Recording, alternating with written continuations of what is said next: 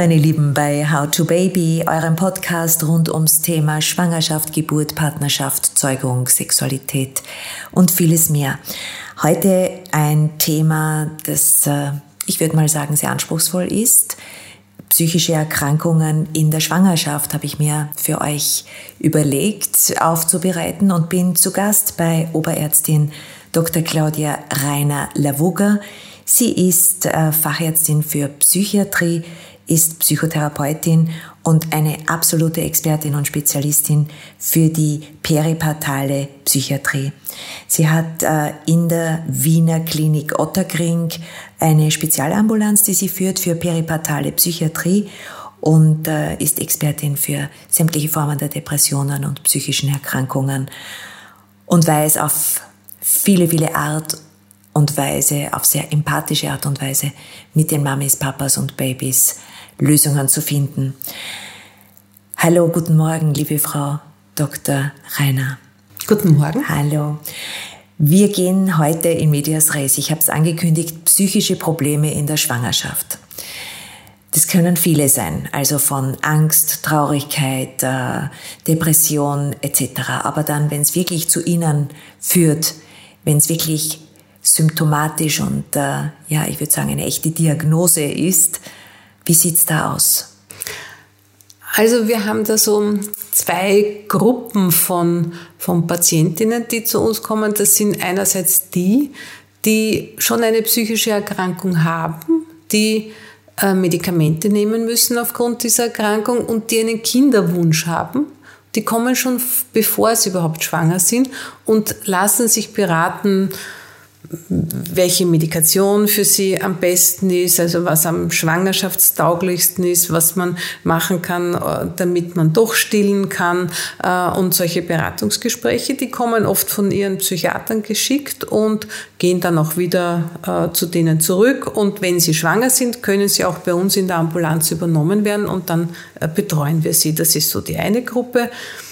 Ähm, das ist sehr, sehr, sehr vernünftig, das so, so zu tun, weil es nach wie vor ähm, äh, immer wieder äh, das Problem gibt, dass Frauen, die Medikamente äh, in der Schwangerschaft nehmen, dass denen geraten wird, das sofort abzusetzen und, und die Medikamente nicht weiterzunehmen. Und das ist in, bei manchen Erkrankungen wirklich ein ganz ein grober Fehler, den man ja nicht machen darf. Also vor allem alles, was im Bereich der bipolaren Störungen geht, also manisch-depressive Erkrankungen oder, oder auch äh, psychotischer Erkrankungen ist es äh, ein Kardinalfehler.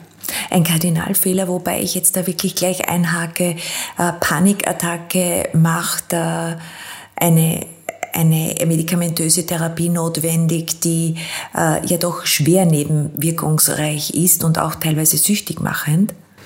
Naja, also, bei Panikattacken, wenn man das richtig macht, sollte man ja diese Medikamente, die man in der Panik nimmt, die wo Sie gesprochen haben, dass die süchtig machend sind, die sollte man ja nur bei der Panikattacke nehmen. Und wenn man behandelt ist, sollte man eine Panikattacke ja nur einmal oder ein paar Mal haben und dann sollten die vorbei sein, weil sie ja behandelt ist. Also insofern muss man da irgendwie ein bisschen äh, aufpassen, dass was leider Gottes immer wieder passiert, dass die Menschen halt erkennen, dass so äh, Medikamente, die eben für Panik, nämlich Tranquilizer oder Benzodiazepine, äh, verwendet werden, dass die halt gut entspannend sind, ja, und dass die halt äh, angenehm sich anfühlen. Die haben aber ein massives Abhängigkeitspotenzial und werden deshalb ja von Psychiatern sehr restriktiv verschrieben. Aber wir verwenden sie natürlich in dieser in, bei Panikattacken, weil sie da gut helfen. Aber das sollte eben wirklich nur dieses kleine Fenster, Fenster. sein. Mhm. Und äh, das ist auch okay während einer Schwangerschaft oder auch, äh, auch nach der Geburt, wenn es einmal eine Panikattacke gibt, dass ich einmal einen Tranquilizer nehme. Das ist irgendwie sicher nicht das Problem und ist wahrscheinlich äh, auch in der Schwangerschaft besser, dass ich das Cortisol wieder runterbringe mit dem Tranquilizer, als äh, wenn ich irgendwie die ganze Zeit auf äh, 100.000 bin und irgendwie Panik und Angst und so weiter habe. Ja?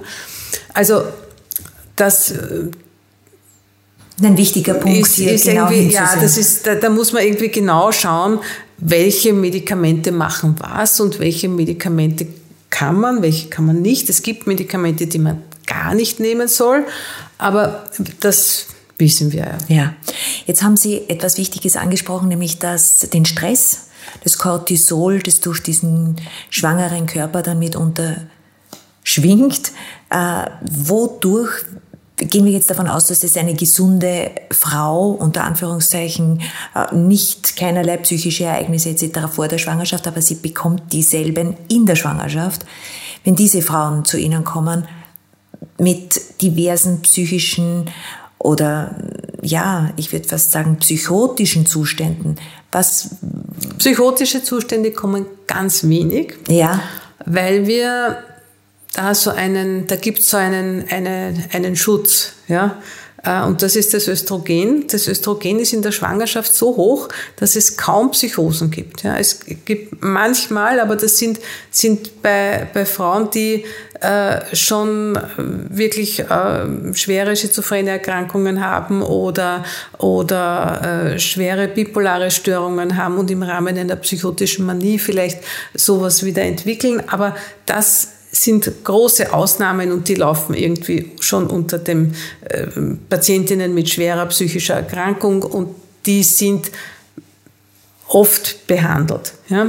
Was ist, wenn Sie noch nicht entdeckt haben, dass Sie bipolare Störungen haben vor der Schwangerschaft? Das, das kommt eher dann nachher. Ja? Mhm. Also die Schwangerschaft ist etwas, was also was super ich kann mich, ich kann mich okay. noch erinnern, dass wir das irgendwie gelehrt bekommen haben, dass das quasi die, Psycho, die, die, die Zeit der psychischen Ruhe ist, ja, wo es mhm. irgendwie relativ wenig gibt. Ja. Ähm, was gerade bei den, bei den ähm, Depressionen, Angsterkrankungen, Zwangserkrankungen und so weiter nicht stimmt. Die kommen sehr wohl vor in der, in der, in der Schwangerschaft. Äh, aber die Psychosen sind eher weniger ein Thema. Ja? Gut, welche Depressionen kommen in der Schwangerschaft, wann und wie? Also es kommt ein ganz zu Beginn schon einmal dieses Thema, äh, will ich die Schwangerschaft oder will ich sie nicht? Ja? Mhm. Und das ist etwas, was viele in schwere Krisen stürzt. Ja? Also da haben wir ähm, immer wieder Patientinnen, die äh, also ganz, also die, die so ambivalent sind und sich nicht entscheiden können, ob sie diese Schwangerschaft wollen oder nicht wollen, äh, dass sie da wirklich eine schwere Depression entwickeln ja, oder auch eine Angsterkrankung entwickeln. Ja. Also das ist ein, ein heikles Thema. Wir haben die Frauen, die die dritte, vierte, fünfte In-vitro-Fertilisation haben, die äh, Panik haben, dass diese Schwangerschaft wieder nicht funktionieren wird. Ja? Und die tragen diese, diese, diese, diese Angst über, über Monate weiter, weil sie immer wieder diese Sorge haben, dass diese Schwangerschaft nicht, nicht gut wird. Also das, das beruhigt sich oft erst dann so in der 25., 26. Schwangerschaftswoche, wo man weiß, okay, wenn jetzt alle Stricke reißen, irgendwie ist dieses Kind überlebensfähig. Ja? Okay. Also das ist eine, eine, eine, äh, ist etwas, was Dauerhaftes Cortisol, dauerhaft. Das ist wirklich viel, Stress. viel Stress. Also mit denen muss man auch viel arbeiten, viel Therapie, Psychotherapie machen mhm. und auch medikamentöse Therapie teilweise. Das verschieden. Was bedeutet das fürs Ungeborene? Da gibt es ja dieses Filter das ist natürlich, Programming. Das ist, das ist Stress, ja. Also mhm. da muss man wirklich, also, und deshalb ist es auch wichtig und deshalb ist auch gut, wenn diese Frauen wirklich kommen, dass man irgendwie äh, gegensteuern kann, gegen diese, wobei das teilweise wirklich schwierig ist, weil wenn, wenn man mehrere In-vitro-Fertilisationen hatte, die, die nicht funktioniert haben, das kann man fast gar nicht äh, so äh, entkoppeln, dass das nicht der Fall ist.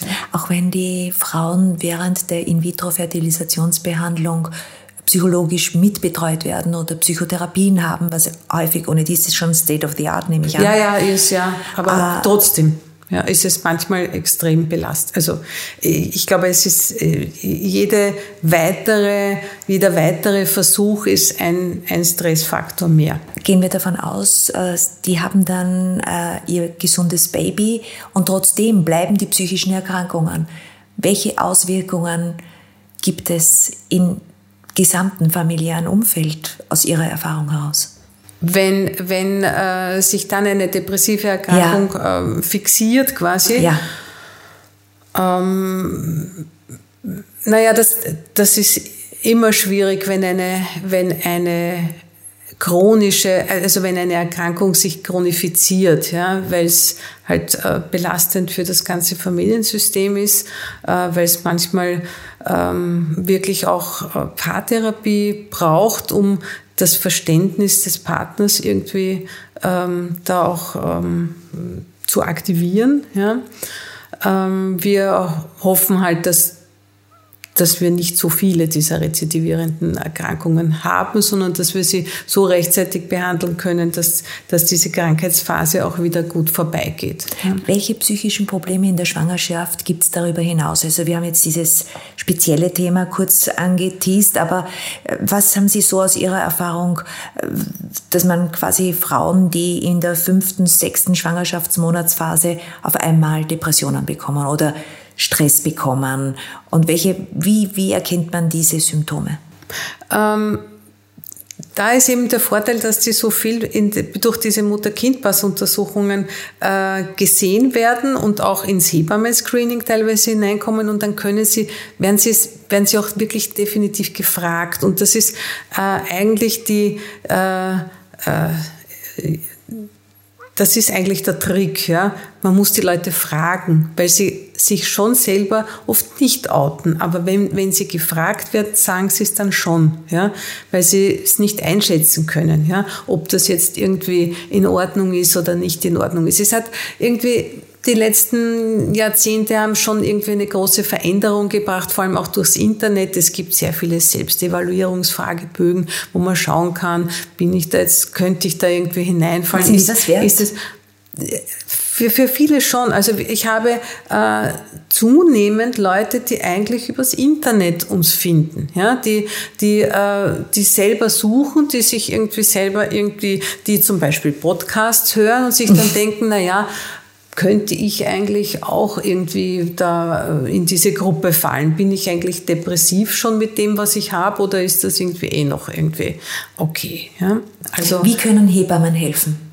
Äh, Hebammen werden ja relativ bald irgendwie zugezogen und ähm, es gibt ja auch äh, diese Geburtsvorbereitungskurse und das finde ich irgendwie ein ganz ein, ein, ein wichtigen Ansatzpunkt, dass man hier irgendwie schon einmal in Kontakt kommt, dass man sich vorbereitet, wie das dann sein wird bei der Geburt und dass man sich als Menschen auch kennenlernt. Ja? Und das, dass man nicht so mit einer fremden Person dann bei einer ganz intimen äh, Situation des Lebens ist. Ja? Und dass diese, dass diese Hebammen dann aber auch die, die Mütter schon ein bisschen kennen und merken, wenn da irgendwas nicht, nicht in Ordnung ist. Ja? Und die äh, Hebamme nimmt das auf, stellt gehen wir von der guten mhm. Phase aus sehr empathisch einmal wahr oder kann sich was genau. zuspitzen und spricht dann mit der Schwangeren und sagt, hey, Vielleicht möchtest du einmal diesem genau. Thema ein bisschen mehr Aufmerksamkeit schenken. Genau, oder wie geht's dir da vielleicht damit? Oder genau. wie geht's mit dem Schlafen? Oder wie ist es ähm, mit, der, ja, mit der Stimmung? Und freust du dich auf das Baby oder solche Dinge? Ja? So, jetzt bin ich im Bild der Hebamme und habe eigentlich zwei Patienten. Ich habe die Schwangere und den Fetus mhm. als zweiten Patient. Welche Auswirkungen kennt man aus Ihrer Sicht bereits auf die Ungeborenen. Wie schaut dieses, Re dieses Programming, dieses Fetal Programming circa aus? Was weiß man da aus der Forschung heraus? Also wir, wir wissen, dass Stressbelastungen für, für die Kinder äh, sehr negativ sind und dass man versuchen sollte, die so gut wie möglich äh, zu vermeiden. Ja? Ähm, also eigentlich sollte man alles versuchen, dass die Mutter in einem entspannten, guten Zustand ist, dann ist es auch gut fürs, fürs Kind. Ja? ja. Äh, und äh, es gibt alle möglichen äh, äh, Kurse, die angeboten werden, um, um Schwangerschaften auch gut zu gestalten. Ich glaube, äh, das muss nicht immer unbedingt sein, ja. Also man kann es auch ganz, ganz normal schwanger sein. Wichtig ist, dass es der Mutter gut geht, weil sie ist ganz einfach, alles, was das Kind hat, geht quasi durch den Körper der Mutter auch durch. Die, die ist ganz einfach die, die zentrale äh, Figur da. Und, und da muss man schauen, dass der gut geht. Das ist eigentlich das Wichtigste. Weil ganze Organsysteme angelegt werden und ja. diese Organsysteme von genau dieser Stresssituation und genau. dieser psychiatrischen äh, Situation dann doch abhängig sind. Richtig, ja. Und deshalb versuchen wir auch so, äh, so rasch wie möglich eine entstresste Situation wiederherzustellen. Und das gelingt uns eigentlich doch so, relativ gut. So rasch wie möglich. Heißt es, dass diese, sagen wir, schwerwiegenderen psychiatrischen Erkrankungen bei Schwangeren stationär aufgenommen werden oder ist das ambulant auch möglich? Wir machen alles ambulant. Mhm. Wir haben gar keine Betten. Wir haben vier Betten, vier Mutter-Kind-Betten mhm. im AKH und für zwei Schwangere, wenn es wirklich schwierigere äh, Situationen sind. Und das, es gibt schon sehr, sehr schwierige Krankheitsbilder, die, die jetzt nicht normativ sind, sondern da eher Ausnahmen sind, die dann stationär aufgenommen werden. Was weiß ich, wenn sich der Mann während der Schwangerschaft suizidiert oder solche, also es gibt schon tragische Dinge, die, die über der Norm sind. Ja? Äh, oder wenn, ähm, es gibt ja auch schwere schon sehr schwer, schwere schizophrene Patientinnen, schwerkranke schizophrene Patientinnen, die eigentlich gar nicht gut auf sich selber schauen können, die auch eine Erwachsenenvertretung haben, bei denen man schaut, dass sie vielleicht die letzten Monate äh, der Schwangerschaft im Spital sind, weil sie äh, sich sonst selbst und auch das Kind gefährden, weil sie halt genau. äh, im Krankheitsschub. Im Obdach, im Obdachlosenbereich irgendwo sind. Ja? Okay. Also, aber das sind so, so wirklich spezielle Gruppen, die, die ja nicht normativ sind, sondern das sind, äh, Gott sei Dank, Gott sei Dank Ausnahmefälle. Ja. Gut, dann gehen wir wieder in die Normalität, in die äh, trotzdem angespannte Realität der psychischen Erkrankungen, die durch die Schwangerschaft ausgelöst werden. Weil manche werden ja wirklich durch die Schwangerschaft, durch die Hormonsituation etc. Äh, ausgelöst. Kann unser Immunsystem da auch verantwortlich sein? Kann das Immunsystem Depressionen etc. begünstigen? Vielleicht. Wir also, wissen nicht, im, ähm, im das, Zeitalter der Pandemie jetzt, können wir sagen. Ähm, also ich denke, es gibt ähm, Patientinnen, die sehr sensibel sind. Mhm. Die sind auch sensibel was die Veränderungen ihres Immunsystems betreffen. Die sind auch sehr, sehr sensibel in der Körperwahrnehmung und ähm, für die oder vielleicht noch mal für eine andere Gruppe, vielleicht die, die ein bisschen auch zu Essstörungen neigen, da können körperliche Veränderungen für sie schon solche äh, großen Ängste hervorrufen, dass, dass es daraus wiederum eine, eine Krankheits, dass sich daraus eine Krankheitsphase entwickeln kann. Wird sicher jetzt, gerade jetzt 2021, ein ganz spannendes Thema, weil ja jetzt auch durch die Pandemie unglaubliche Sensibilitäten entstanden sind, auch psychische äh, Langzeitfolgen bereits wahrnehmbar sind, auf allen Ebenen, bei den Frauen, bei den Schwangeren, bei den Kindern, Babys, also wir haben da sicher jetzt sehr, sehr schwierige äh, Situationen äh, für, für Schwangere und, und junge Mütter gehabt. Ich hoffe, dass sich das jetzt irgendwie bald wieder verbessern wird. Also allein, dass man der Zugang zu einem Krankenhaus ist ja im Moment so, wie wenn man Fort Knox betritt. Ja, also das, genau. da kommt man ja ganz einfach gar nicht so leicht hinein. Also und der eine muss da gehen und der Vater über eine andere Schleuse und es müssen Covid-Tests gemacht werden. Also es ist alles irgendwie so, äh, es läuft nicht so rund. Ja, militärisch. Ähm, es ist ein, ja, es es ist halt eine eine Pandemie. Es ist halt eine, eine andere Zeit als normalerweise und ich hoffe sehr, dass wir das spätestens nächstes Jahr hinter uns haben werden. Ja? Und dass wir hoffentlich so weit durchgeimpft sein werden, dass wir ähm, wieder offene Türen haben können und, und, und äh, auch die Geburten ohne Probleme ablaufen. Das ist alles gut. Trotzdem glaube ich, dass die psychischen Erkrankungen, also gerade Sie, nächstes Jahr nicht äh, der nein, Normalität das, das, entgegensehen das, können, sondern ja, sie werden immer mehr ja. gefordert werden. Und zwar jetzt Tut so mir leid, wenn ich Ihnen sage, ja. ja. Es wird ja, jetzt wahrscheinlich von Monat zu Monat intensiver werden und Ihre Ambulanz wird mehr und mehr und mehr. Also, das ist ein gesellschaftliches so, Thema. So das oder? Gefühl, dass es quasi so eine Schockstarre war und das jetzt schon langsam aufbricht und ähm, wir zunehmend die Belastung durch die Corona-Krise auch verbalisiert bekommen. Also das sprechen die Leute ganz einfach viel mehr an und sie fühlen sich ganz einfach viel erschöpfter und, und ausgelaugter als zuvor. Zuvor. Ja. Auch unsicherer. Weil es ist jetzt alles da, außer eine Klarheit, außer eine Sicherheit, ja. okay, jetzt dauert es halt noch, lassen Sie uns sagen, neun Monate und wobei, dann haben wir es. Wo, wobei wir in, witzigerweise beobachten, dass ähm, Patienten, die wirklich eine Depression haben, die finden das ja jetzt teilweise gar nicht so schlecht, ja? äh, weil sich alle irgendwie so zurückziehen und jetzt können sie sich zurückziehen, ohne dass sie ja, ohne dass sie es argumentieren müssen, sondern es ist halt ganz einfach so und das ist für viele psychiatrische Patienten gar nicht so schlecht. Ja. Also, heißt es, dass die Menschen, die sagen, es ist eigentlich eh nicht so schlecht, auffällig sind? Nein, das sage ich jetzt nicht. Nein, ich würde nämlich jetzt einen Termin bei Ihnen ausmachen. Nein, das sage ich nicht. Aber, aber es ist etwas, was wir, was wir beobachten, dass es halt äh, auch, auch positive Seiten gibt. Es ist schon auch viel an Druck weggefallen. Also ich höre ja immer wieder, dass jetzt, das jetzt irgendwie nicht peripatalmäßig, sondern dass ähm, man sich ja gar nicht mehr vorstellen kann, was man früher alles irgendwie so an einem Tag gemacht hat, ja, dass man arbeiten gegangen ist und dass man dann irgendwie zu Hause war, dass man dann noch Freunde getroffen hat und dass man dann ins Kino gegangen ist oder ins Theater oder sonst irgendwo.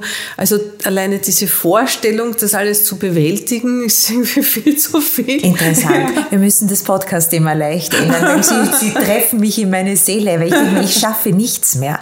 Ja, es ist nichts mehr.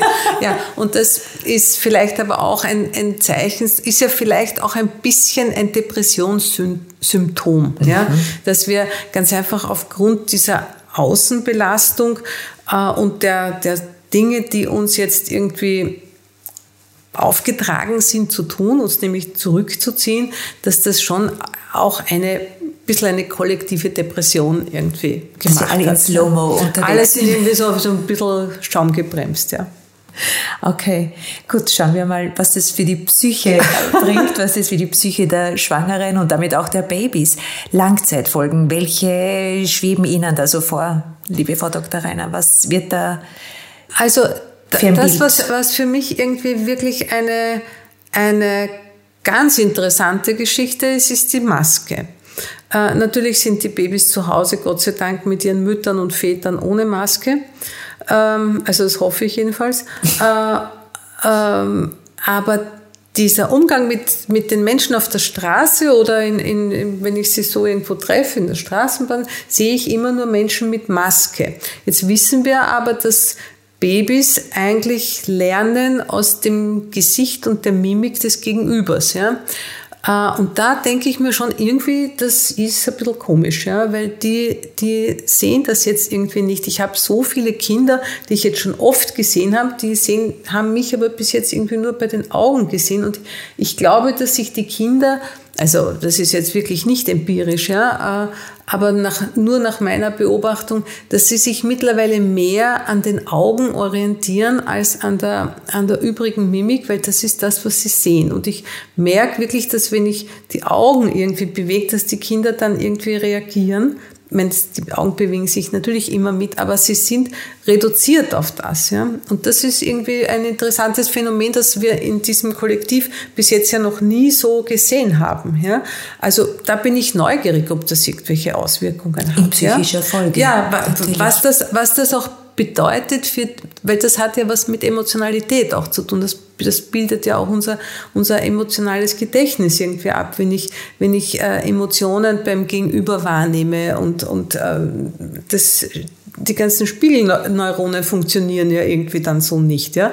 Also das ist irgendwie interessant, aber das weiß ich nicht, was sich da irgendwie alle, entwickelt wird. Ja? Alle, Frau Dr. Ja. Reiner, sind wir jetzt in einer Zeit, wo sich alles umdrehen darf und völlig neu. Ja, ja, also das wird, wird, vielleicht hat es gar keine, gar, gar, keine Auswirkungen und, und ist eh alles gut und die Kinder lernen an den Comics im Fernsehen und also ich, ich ich weiß, ich kann es nicht abschätzen, ja, aber es ist etwas, was mir wirklich auffällt äh, und dass die Kinder sich vor den Masken nicht mehr fürchten dass es so normal ist, dass es irgendwie keine, keine Irritation bei den Kindern hervorruft. Nicht? Mhm.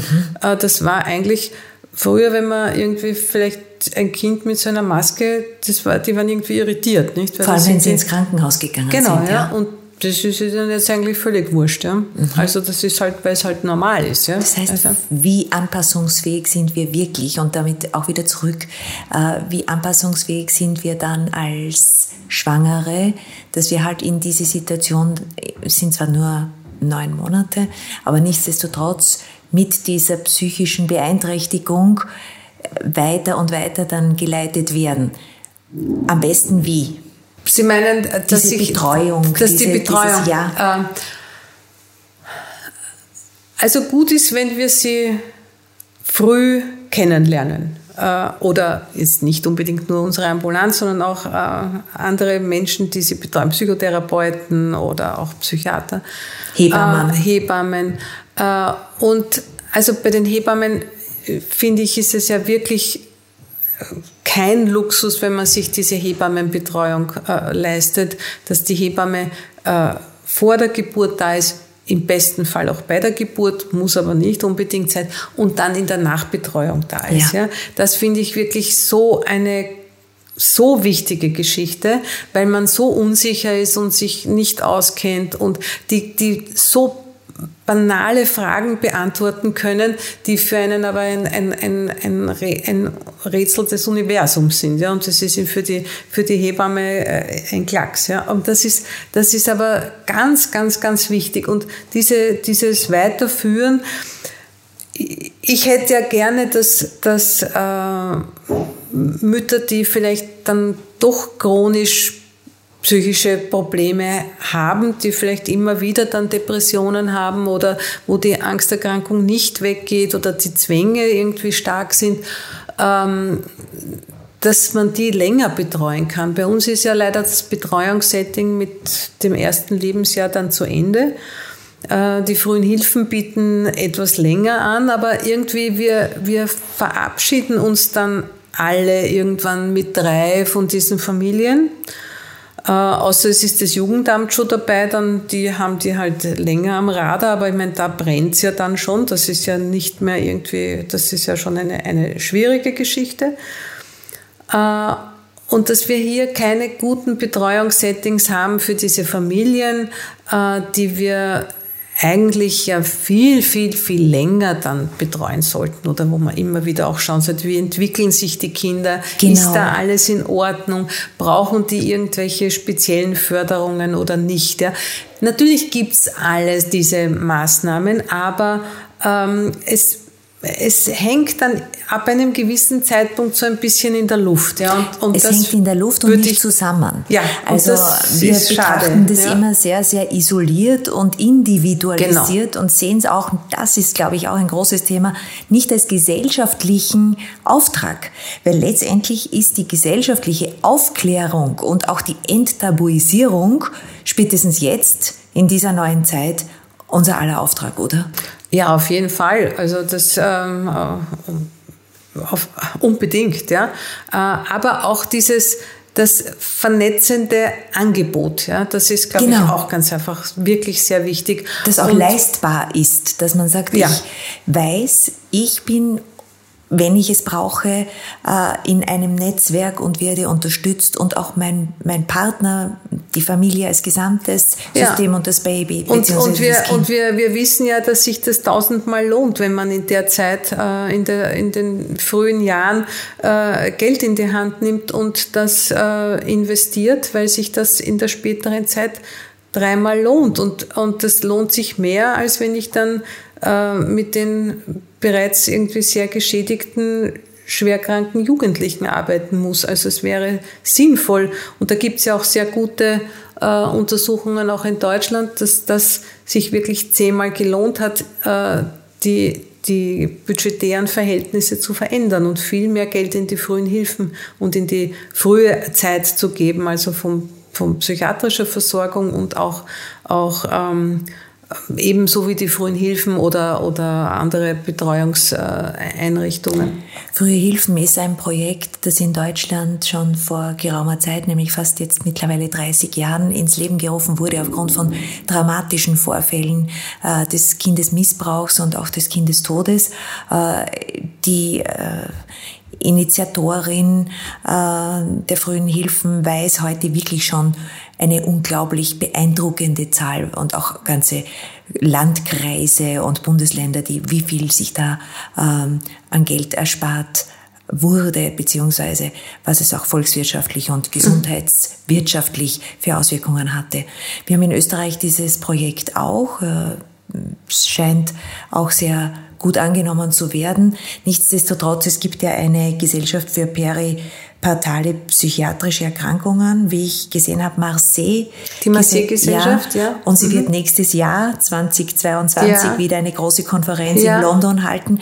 Wir sind sehr gespannt, welche, weil da wird es wirklich dann schon zu großen Ergebnissen für Sie auch kommen und ich mhm hoffe, dass wir dann einen Podcast aufnehmen, wo ja, wir dann ja, wissen, ja. Ich bin, bin ja seit vielen Jahren Mitglied der Marseille-Gesellschaft.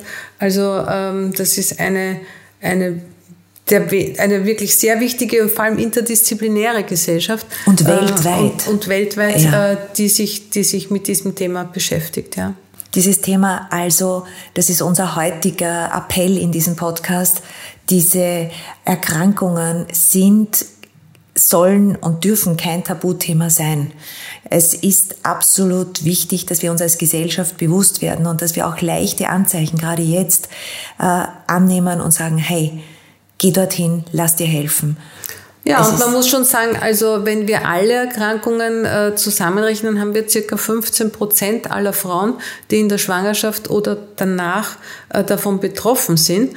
Und äh, wenn man das vergleicht zum Beispiel mit äh, Brustdrüsenentzündung, die ja eine sehr häufige Erkrankung ist, glauben wir, die kommt in ungefähr 8 Prozent der der Fälle vor. Ja? Also der, Unglaublich. Der, ja? ja? Also das ist eine, und da haben wir doch das Gefühl, dass das was ist, was ganz, ganz oft vorkommt. Die, ja? die zu allen möglichen und, äh, Konsequenzen äh, führt und dergleichen. Richtig. Ja. Und, und das äh, ist schon ein, ein eklatanter Unterschied und ähm, erfordert deshalb nach wie vor viel Arbeit von uns, dass wir da irgendwie mehr Ressourcen organisieren können.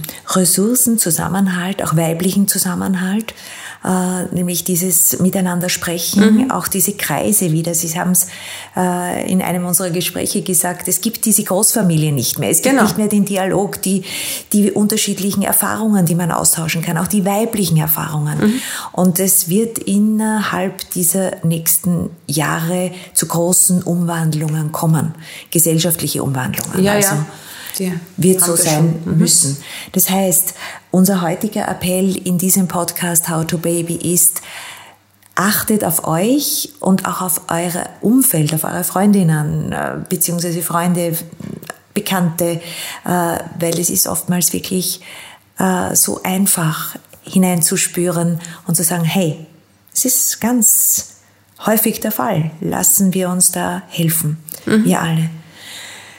Was mir auch noch wichtig ist, helfen kann man immer dann, wenn man weiß, was man tun muss. Ja, ich kann nicht gut helfen, wenn ich nicht weiß, was ich tun kann.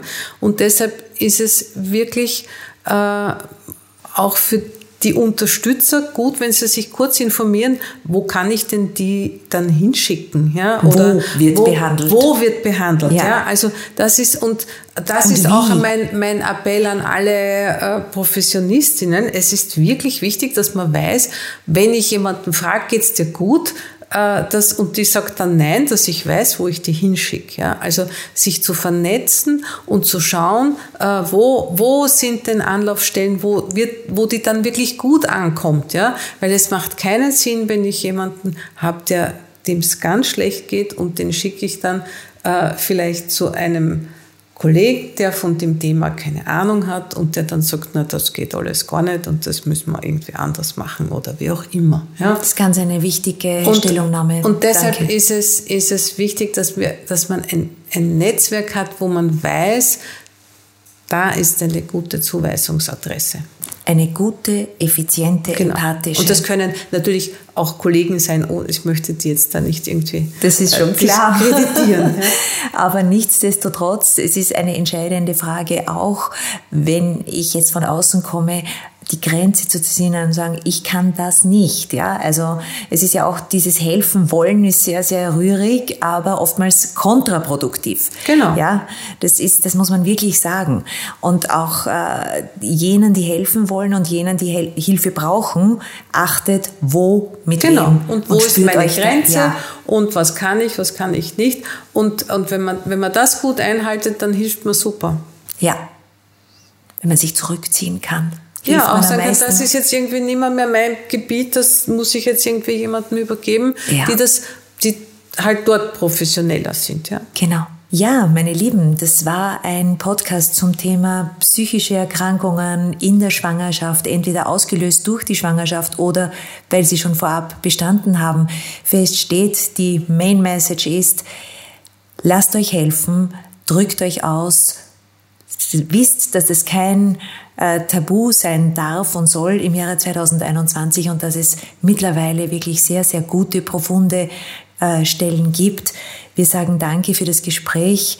Äh, die Frau Oberärztin Doktorin Claudia Reiner-Lawugger in der Klinik Otterkring in Wien ist sicher auch via E-Mail immer erreichbar, beziehungsweise die Ambulanz, wo man sich als erste Andockstelle mal informieren kann. Ähm, nichtsdestotrotz, äh, wir werden in den Keynotes euch die Adressen geben, Literaturtipps geben und auch die Erreichbarkeiten beziehungsweise ihr könnt auch mit uns kommunizieren über howtobaby.info, schreiben wir euch gerne Näheres. Und äh, das Projekt Frühe Hilfen wurde von der Frau Dr. Lavoga schon genannt, ist auch immer wieder erreichbar, kostenfrei im Moment noch in Österreich. Und äh, alle Informationen, Anregungen, Fragen auch über How to Baby Podcast auf Instagram beziehungsweise über Facebook. Wir freuen uns auf einen regen Dialog und eure Fragen beziehungsweise Anregungen.